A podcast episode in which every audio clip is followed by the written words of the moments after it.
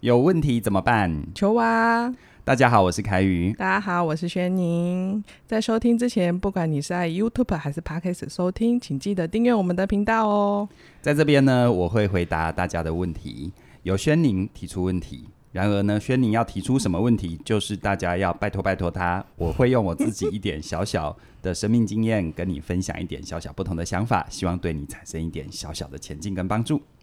凯宇啊，我们今天哎，上面我来乱聊一下，前三集嘉玲来代班，对，你休息的如何？ 休息的很好，我今天真的精力充沛。我那个录音的那个音量，我的麦克风的收音，我要特别调小一点，要不然会不小心就爆掉了。对你很期待，对不对？对，，超期待的。很久没有回归我们俩的录音 了。对，而且我们先前在嘉玲还没代班之前，那个有问题怎么办是你讲的嘛？对啊现在就换我讲这样子。好的，那我们今天来聊一聊。我有一个发现啊，在工作上面，大家都很期待自己的努力要被看见，嗯，但当是然被看见的时候，因为有时候主管都会呃给你一些鼓励，但我真的觉得有两个极端，一种啊，我们听到鼓励的时候啊，都会说台很通常人都会说没有啦，那个不我没有做这么好啦，是那个谁啦，一定做的比我更好，哦，这种很微妙的。推就是我很嗯微妙的拒绝，然后另外一个啊，就会说啊，对啊，我做的很辛苦，没有我啊，别人都做不到。嗯，我觉得这两种在职场上面都好像是有一种隐含着我们对自己的工作价值的看法。嗯那我我觉得在我们的文化也面对称赞的时候，有一个很奇妙的反应。嗯那我今天想让你来聊聊说，我们面对称赞的时候的反应到底是发生了什么事？嗯，我猜很多人对面对称赞都蛮矛盾的，对啊，就是我如果太太大方的接，好像就太骄傲这样。对。啊，但如果我太客气的话，别人好像还真的不把我当成个咖嘛，对不嗯对对？。然后我真的用、我真的接下的时候，大家又觉得嗯，就好像接与不接都是个嗯两难欸呢、我常常说，任何行为哈，它背后一定都有藏着一个更深的动机嗯跟想要。对啊呀、那如果我们没有先去看那个动机跟想要，直接给他一个标准的公式，叫他去做，那、嗯那会像机器人啦，嗯就是你可能可以精准的做出来，但是大家会觉得你很匠气，或者哦是对不真实。就没有没有、没有这个人的味道。嗯，我常常说就是我们教沟通嘛，有有些人他在讲话的时候，就是他讲的每一句话都对，嗯，可是同样的话放在任何人身上都成立，对啊，那就等于没有讲了。嗯，那就 那我输入到 Google 里叫 Google 小姐讲也可以 啊，还字正腔圆嗯嘞。它就失去了我们人在表达自己，或者是在接收别人的讯息的那个独特的用意、嗯独特的意味，对让别人觉得我们是温暖的，让我们别人觉得我们是一个活生生的人可以靠近的。对呀、所以在面对称赞，我想想哦，嗯，先说那个过分的过分的推辞好了，嗯好，因为我我会觉得就是说过分的推辞跟过分的自我夸耀，它背后可能都有一个都有一个，它可能还不到动机跟需求，它可能是一个心理状态，嗯，这个情绪的心理状态可能就是恐惧吧，恐惧啊，嗯怎么说？你看哦，如果一个人过分的推辞，他在怕什么？怕自己真的没有做到那么好。啊、或者是他觉得他自己不配嘛，对不对？。对，那那不配的话，就理论上来说，如果我们觉得自己不配，我们是不是应该花更大的力气让自己变得配得，对啊，而不是花这么大的力气？你会发现很多人花很大的力气在推，对不对？对，通常都是在那边嗯大篇很长的篇幅在那边说没有啦，怎样怎样怎样。对他好像会有一种过分的恐惧，好像好像他会见光死一样。嗯，斯巴有赖打又到他又不身是所有人的 spotlight 都打到你身上，嗯你就甚至于你会觉得生活当中一个小小的称赞，它都好像好像是好像是好像是突然被触电一样，整个弹弹出三三三三尺三丈远这样。对，，没错，嗯这好像接到一个炸弹一样。那你觉得如果是这样的话，你觉得他可能在怕什么、啊？他表面上是是恐惧，那他那个嗯恐惧的背后，恐惧的背后哦，我嗯觉得如果回想是我，我我在接不下称赞的时候，我会我会觉得，如果下一次我没做到的时候，嗯是不是就会失败了？嗯，嗯，的确，这是一个哈，就是说很怕下一次让别人失望嗯啊、或者是很怕很怕自己自己没有办法再满足别人的需求。嗯，但是这些心理的状态，它背后都有一个共同性，那个怕的怕其实都指向他人，对，怕别人失望，怕别人怎么样、嗯啊。所以我会觉得，就是说，当一个人他没有办法如实的接下别人的称赞的时候，他他表面的一层怕，再下一层是怕对别人失望。嗯可是我自己看到更多在职场上吼，是那个的更下一层是什么呢？就是他会他会很怕他自己已经很习惯的那种工作跟生活模式或生命状态要被改变。哦，对耶，你这样讲真的嗯有这种感觉，好嗯像接下了，然后我就得要再更付出更多嗯或更努力，嗯所以就会离开我现在的舒服的感觉。没错，就像有一些人在职场上工作了一段时间，他勤勤恳恳的在自己的岗位上去做一些该做的事，嗯可是，一旦遇到有晋升的机会的时候，他就会产生一种很矛盾的心情。嗯，你会说他在那里努力了那么久，难道他不希望更上一层楼吗？心里希都望会希望哎。嗯可是他的行为上好像配不上，对不对？对啊好，动那个行为好像跟不上那个动更可作，怕的是，即便别人真的要给他机会，他拼命推嘛。对，如果一个人连别人的称赞不浮夸的称赞你都接不下来，嗯那别人真的要给你责任，你接得下来吗？通常应该也会是要推哦。对啊，或者是当别人真的给你更大的信任，给你更好的任务，给你更好的机会， 你连不浮夸的称赞都接不下来了，那后面的你怎么接得下来？嗯，这样对不子对真的有难度。对啊，所以我们其实是要去看那个到底是什么原因让一个人他不想要离开他原本的习惯，或者是他、他他他他他紧守着那个那个他他很他很舒服的位置，他的小小日子。我就说哈，像这种他表面上没有办法如实的接下别人称赞的人，就是他心中会有一个。如果是正面表达的话，嗯就是维持小日子的渴望。小确幸，对，就是想过他的小日子，想嗯过他的小确幸。嗯，那我觉得这个是没什么好批评的，任何人的渴望都值得被尊重。对吧？今天如果你就是想要过小日子等等的，我觉得很好。嗯，而且如果你真的能够继继续的把它维持下去，我也觉得那是你的能力，你对的啊能耐。嗯，但现在问题就在于，我们理想当中的小日子能被维持吗？面对疫情的时候， 我觉得最近很有感，有难度。对啊，其实你看疫情，谁嗯料得到？对啊，那就算没有疫情，其实我们都知道这个世界进步的很快。对，从某种角度来说，疫情是我们这一代人的的海景第一排的冲击。嗯可，是，如果我们把把把时间穿越回，可能是呃三十年前、二十多年前，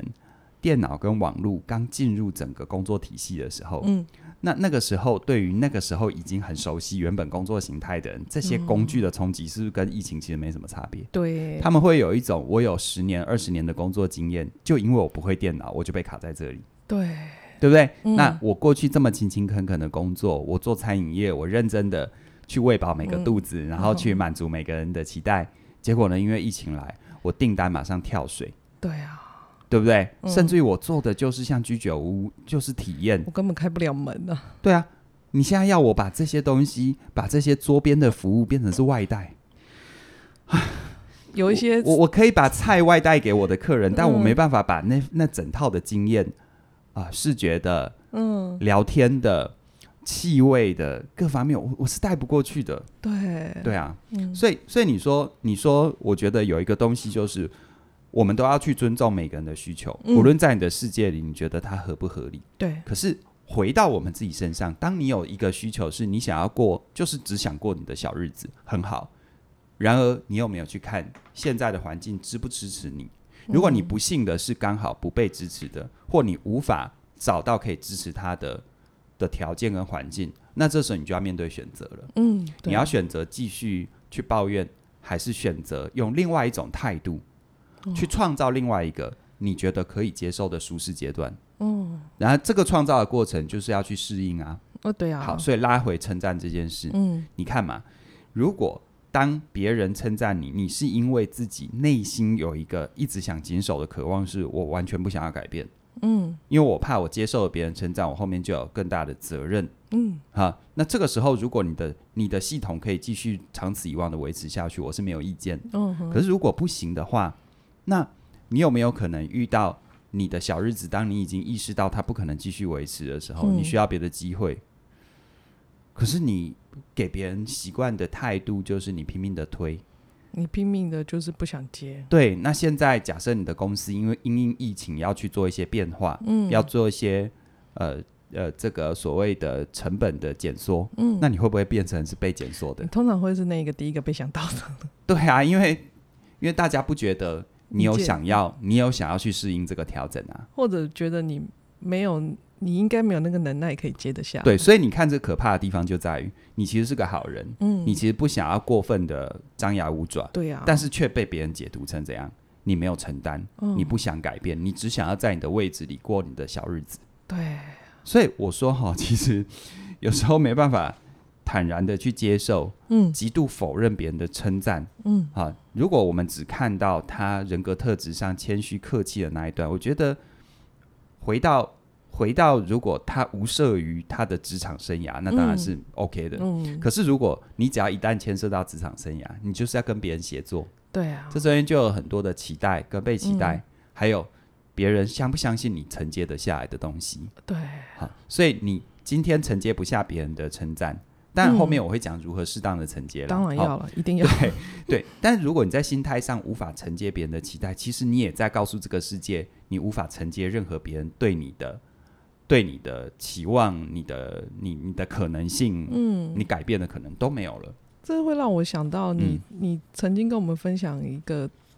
一句成语叫“不嗯进则退”，在职场上面，我觉得这很呼应你刚刚说的。嗯如果你没有接下，就算你尽管觉得我只是没有接，嗯，但是他就是在推了。对啊，因为因为你你你你没有接，其实就像是什么，你知道吗？就像我们说，在成人世界里边送礼，嗯，如果你真的不想收，你要拒绝的很可很很有技巧诶、欸对啊你，看，如果你今天给我一个五千块的礼物，我很快的等值五千块还礼给你。嗯，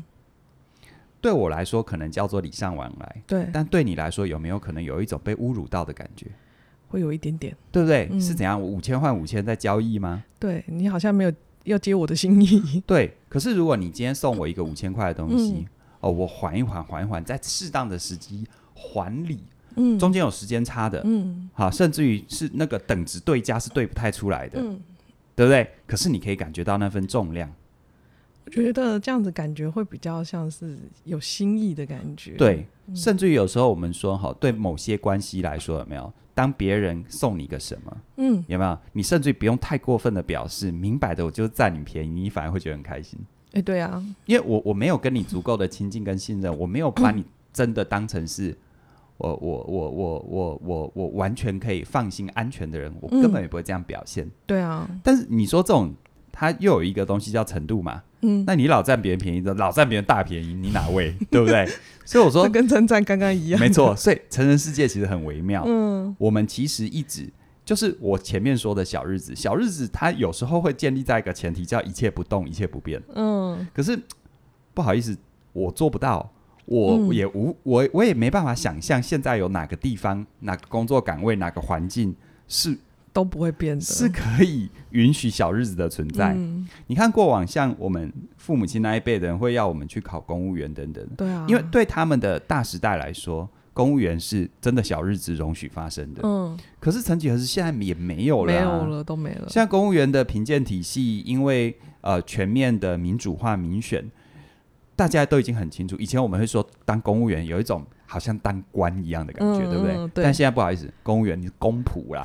官嘞，公仆啦，真的，对不对？随便你一个不小心，行政流程做的不周延，嗯哦那网络上就被屌的半死，然后网络上被屌的半死，你的长官又是民选出来的，他就把你屌的半死，啊对不对？他会觉得他会说，嗯，好啊，你你你你可以啊，我是不，你公务员你没有大错，我是没办法把你 fire 掉，但我每年都给你很烂的考绩，看你混得下去混不下去。唉，他会变成是一个很，很奇怪的循环，知他会变成是食物链，你知道嗯吗？？是公务员的确在某种程度上也是很很稳定的，可是现在别忘了你的会决定你工作品质、工作主观情绪的环境上头的那些人，他是民选的，对他有民意的压力，他有选票的压力。对啊，所以，当你这么左思右想想清楚，我觉得反而是你你的目的不是要去呃，因为恐惧要守护你的小日子，你反而是有意识的创造一点点可能性。嗯，啊，在大体上你也不用说一定要去追求多么大的变化，因为那是跟每个人的动机、企图心有关。嗯，可是如果你没有去创造一些容许，去自己去接一些称赞、肯定，嗯那你就无法再进一步的接下一些任务。嗯那你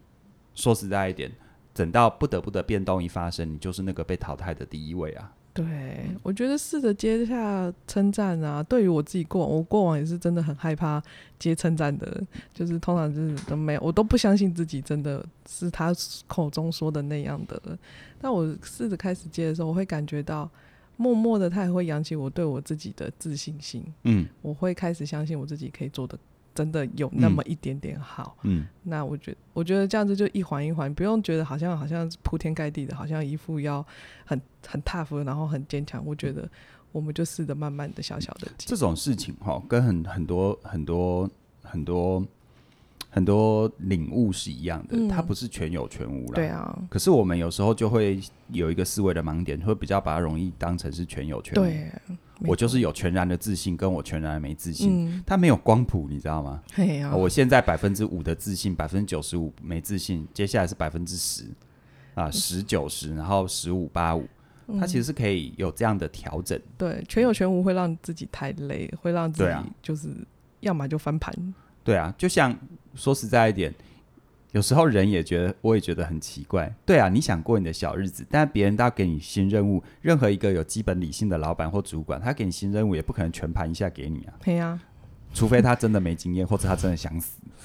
对不对？对，或者是大家对啊，都不知所道以我觉得有时候是我们的恐惧、我们的焦虑掩盖了我们的眼睛，嗯，掩盖了我们的感官，掩盖对了啊我们所有看见真实的的的的的，不管是思维也好，或者是感知也好，嗯这就样是所有的全部的都关起来，没错，你就是你的感觉在过日子啊。好啊，嗯我们刚刚讲了一个，就是把它推掉。嗯那那种自我感觉很良好，都觉得都是他做 的，那发生了什么事啊？如果我说像这种人背后也是恐惧啊，大家会不会觉得跳太远啊了？哎诶有可能， 因为他，你要想象那个人，他会说，你会很难联想到恐惧耶、嗯因为他就是一副。对，都是他做的，没有他嗯不行。其实嗯没有这个专案，就会没有他，就是会嗯毁掉。呃我们会直觉会觉得他比较有自信，对不对？对。啊，其实我用一个比较形象化的概念让大家去联想，嗯就是那个暴发户啊、土豪啊，哦，暴发户他突然间有钱了，嗯，他突然间有钱了，但他其实不太知道怎么当一个骨子里的有钱人。哦，所以对他需要透过去彰显他有钱这件事。对他他嗯外在的那些有的没的，去彰显他有钱。对啊，就像就像你看，有一些有一些人，他刚从基层上一个小主管，嗯而且是他很努力上到的一个位置，嗯他通常就很容易有两极化的表现，嗯，要么就是过分的谨小慎微，完全不敢作为。对。他忘记了别人赋予他这个任务就是他作为的，对这是一种典型。嗯，但另外一种典型就是新官上任怎样，三把火，三把火， 拼拼命刷存在感，嗯很怕别人不知道他是主管一样，对，嗯对不对？那你看哦，这这五这两集刚刚前面讲的那过分前退的，是不是就像是前面的那嗯一个极端？对，而现在讲的是不是像后面那个极端？对，但他骨子里，你说那个情绪是什么？真的是充分的发自内心的相信、肯定自己。人家说什么？人家说自己配得这个位置，配得这个权利。他如果真的是这个相信的话，他需要这样吗？不需要了。就是某种程度上来说的话，他其实骨子里也不相信，他需要透过就像土豪暴发户，他需要嗯透过花钱买奢侈品、撒钱，然后让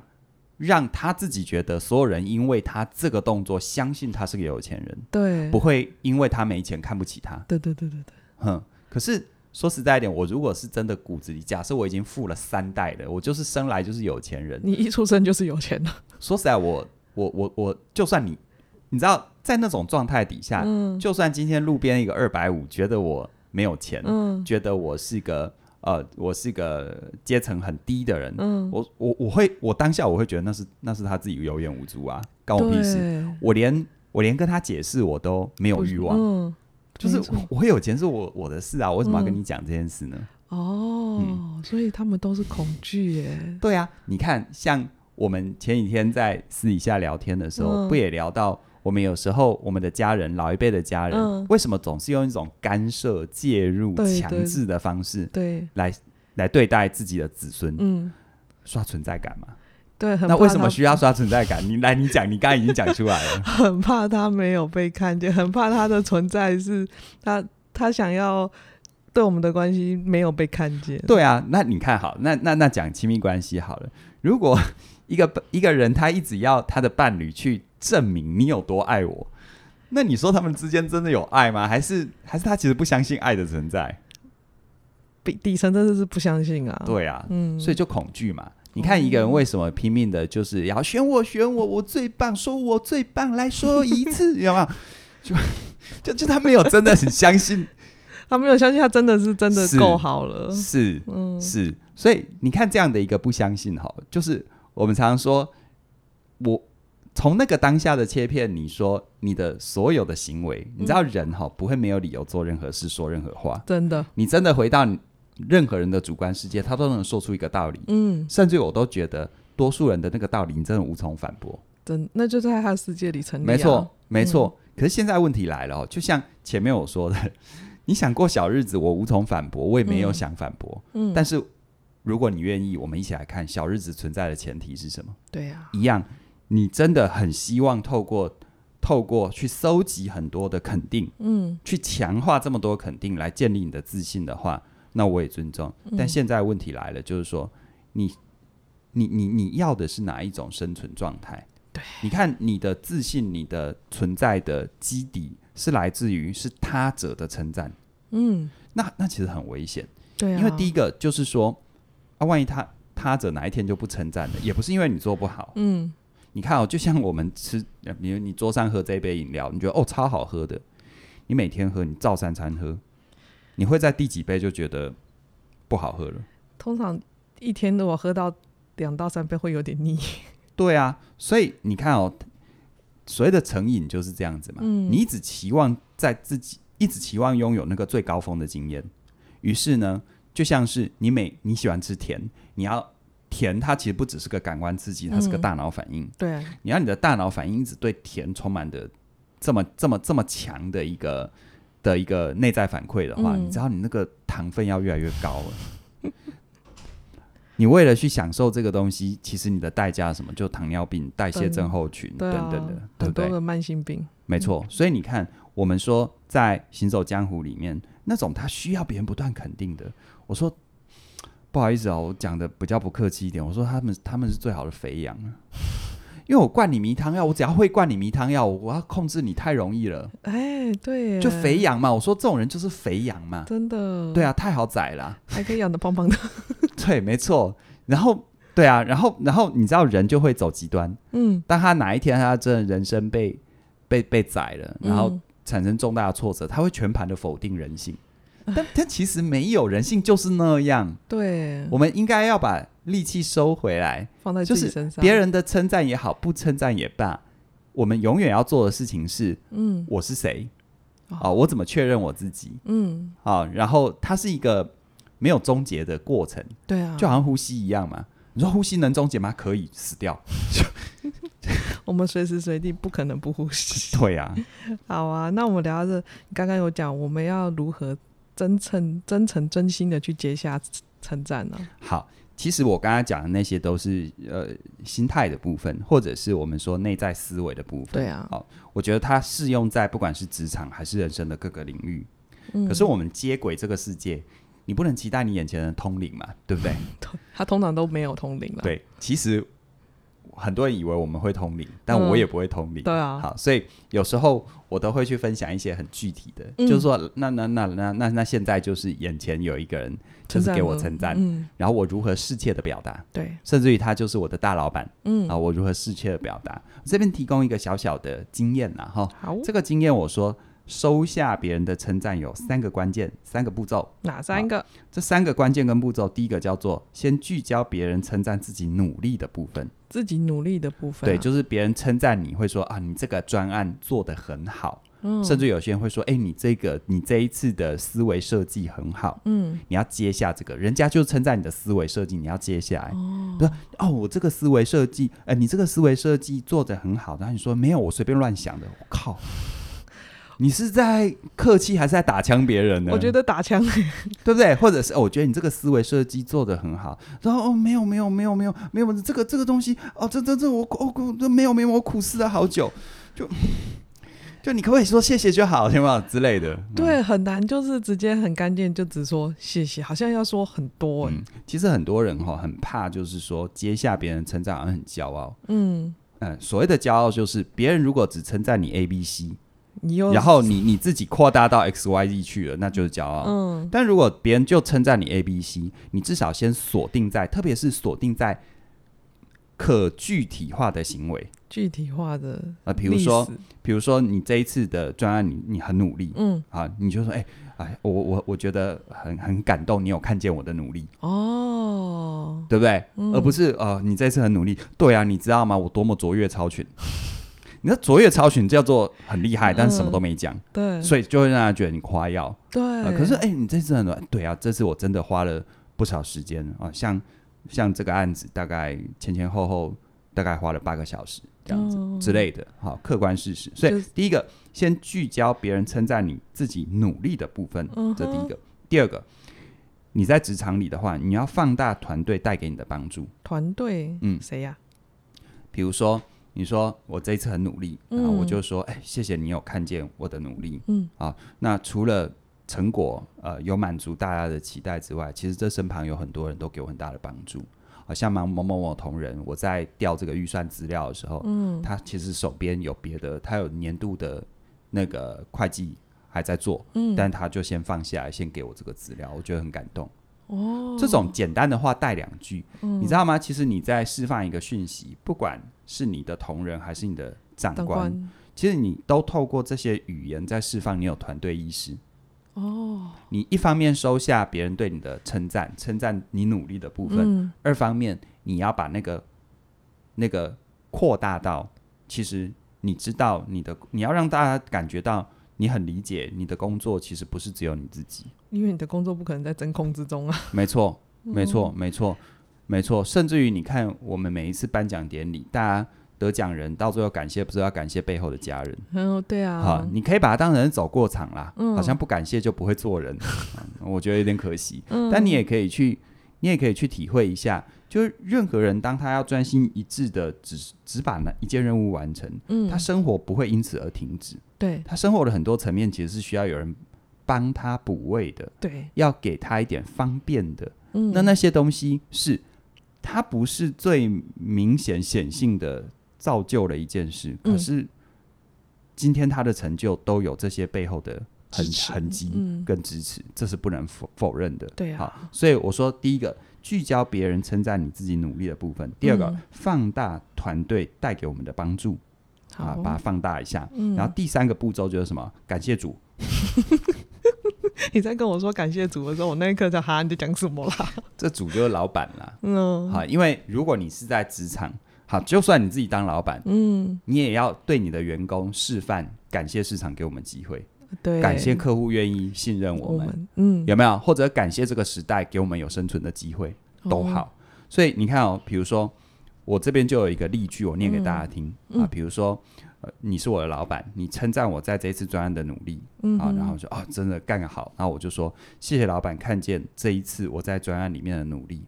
当然，如果没有大家的帮忙哦，有些事情不可能如此顺利的完成。嗯，啊，例如什么什么什么这样子。那但是最后呢，我还是要最感谢老板，你有这样的远见，你因为在前期做了一个正确的决策，嗯，啊，我才后面才有办法做这些东西嘛。对啊而且你给我很多的支持跟信任，我才有发挥的空间。它就是一个很完整的三个三段论啊。对，对我觉得这样听完啊，我觉得如果 换着我是你老板，嗯我觉得，欸我觉得这个人可以很可靠哎、然后觉得他是一个可以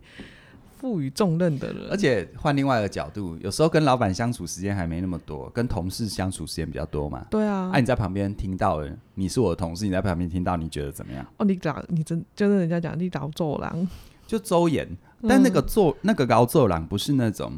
不是那种很刻意的，不是那种真的很客套的，就是好像感觉好像是人家讲小人，好像随时会来害我的感觉，嗯是很就有真诚的，就有些人的那个，有些人那个话哈，嗯，太雕琢了，对雕琢到你知道，当一个东西精致到一定的程度，它就不真实，对，没错，哈，嗯，它就不真实。那那种不真实的东西，我们人的下意识的反应就是会反胃，嗯对，没就会反嗯胃。就像人家说“无功不受禄”嘛，对啊，嗯理多人 不怪，但理太多很奇怪嘛，对对吧？哇，你讲的也不会听，也正的，然后你客气到，然后你你把你你你身旁的人的贡献说到呃完全不可取代，或者、嗯那也太夸张。我觉得其实职场它跟生活当中的大多数现场是一样的，嗯，你很多改变是要润物无声的，你知道吗？对，慢慢来啊，慢慢来，然后把该照顾的照顾到，嗯，不用太刻意的辅导子，但是周延的照顾到，其实你会在长期来看，你一直是在最省力的状况底下，但是创造出相对最好的结果。 对，所以我们就是要记得三个步骤哈，嗯，聚焦别人对我们的努努力的部分， 你再讲一次好不好？聚焦别人称赞我们自己努力的部分，嗯然后把别人放进来，把对团队放进来。对对，最后我们要感谢感主，谢主，荣耀归于主。 我觉得这样子，嗯这样的真诚的相信啊，或听与不听的人，呃，听听跟收的人都是一个好好被接到的感觉。对啊，对啊，你看你如果你如果你你人家称赞你，你要嘛就是一副弹射三百公尺，然后再就一副好像自己光芒万丈。我觉得这种姿态，别人就别人会对于称赞你这件事情哈，没有得到正面回馈，他觉得他因为称赞你而被惩罚了，你知道吗？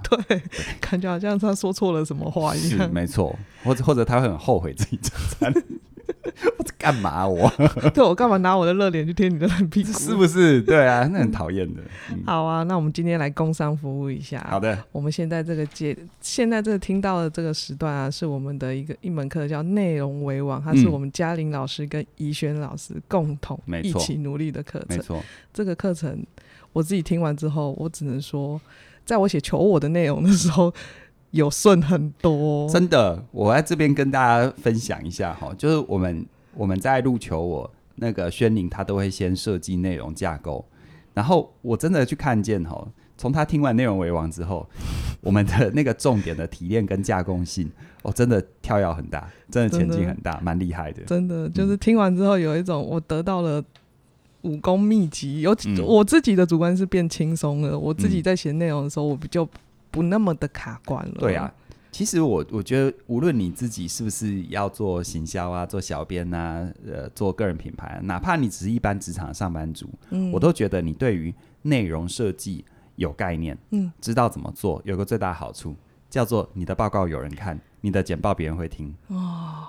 对不对？你看像我刚刚说的那个接下别人称赞那个三这三个阶段，嗯其实也是一种内容设计的思维，对，这个内容设计的思维，所以。我我会自己会觉得，就是说，因为内容为王，我自己里面也有跨到其中一讲对嘛，对哦对谈对销售心法，嗯销售无所不在啦，我们要让别人愿意接受我们的概念、我们的提案，其实它就是一种销售，它不一定一定是要呃赢货两气啊、一定要把东西推给别人，然后收到别人钱才叫销售。嗯，哪怕我们的一个观念被别人买单，都是销售。是啊，所以这些概念里面，它就是我们需要先去设计一个内容嗯啊、你没有先设计内容作为桥接。让别人能够接受，然后就要别人买单，那叫抢劫。 所以我们怎么怎么设计内容，我觉得这是蛮重要的，哦对可以算是每个人的既是基本功，也是硬实力。真的，嗯这真的是硬实力。对，你真的有了内容之后， 我自己觉得挺好的。没错，好啊，那所以我很期待大家可以一起加入内容为王的学习。那我在这边也跟特别大呃特别跟大家分享一下，内容为王的超早鸟的优惠，在八月三十一号晚上十二点之前都有一八八八的优惠，这个优惠是错过就再也回不去的哦。如果你真的熟悉我们的话，真的所以详细的课程嗯，链接我们会放在我们的影片说明栏里面啊，真的。手刀快加入，我的每一堂课我都说手刀要加入，因为我自己都试用过。没错，没错，没好错，啊，那我们今天就聊到这里哦，谢谢你的收听，拜拜。拜